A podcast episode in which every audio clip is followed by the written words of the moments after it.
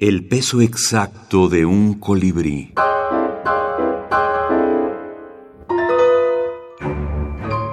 Minificción boliviana contemporánea. Sandra Concepción Velasco Paniagua. Deseos.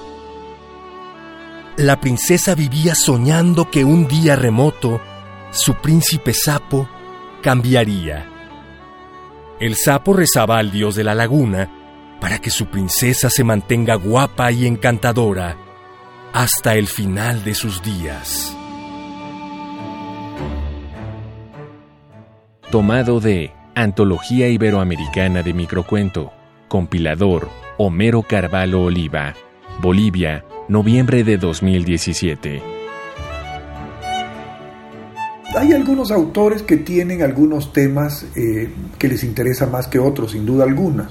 Por ejemplo, hay autores que trabajan más en lo que es el terror, otro la literatura fantástica, otros la literatura surrealista, otro, eh, otros trabajan más el tema político, del amor, etcétera.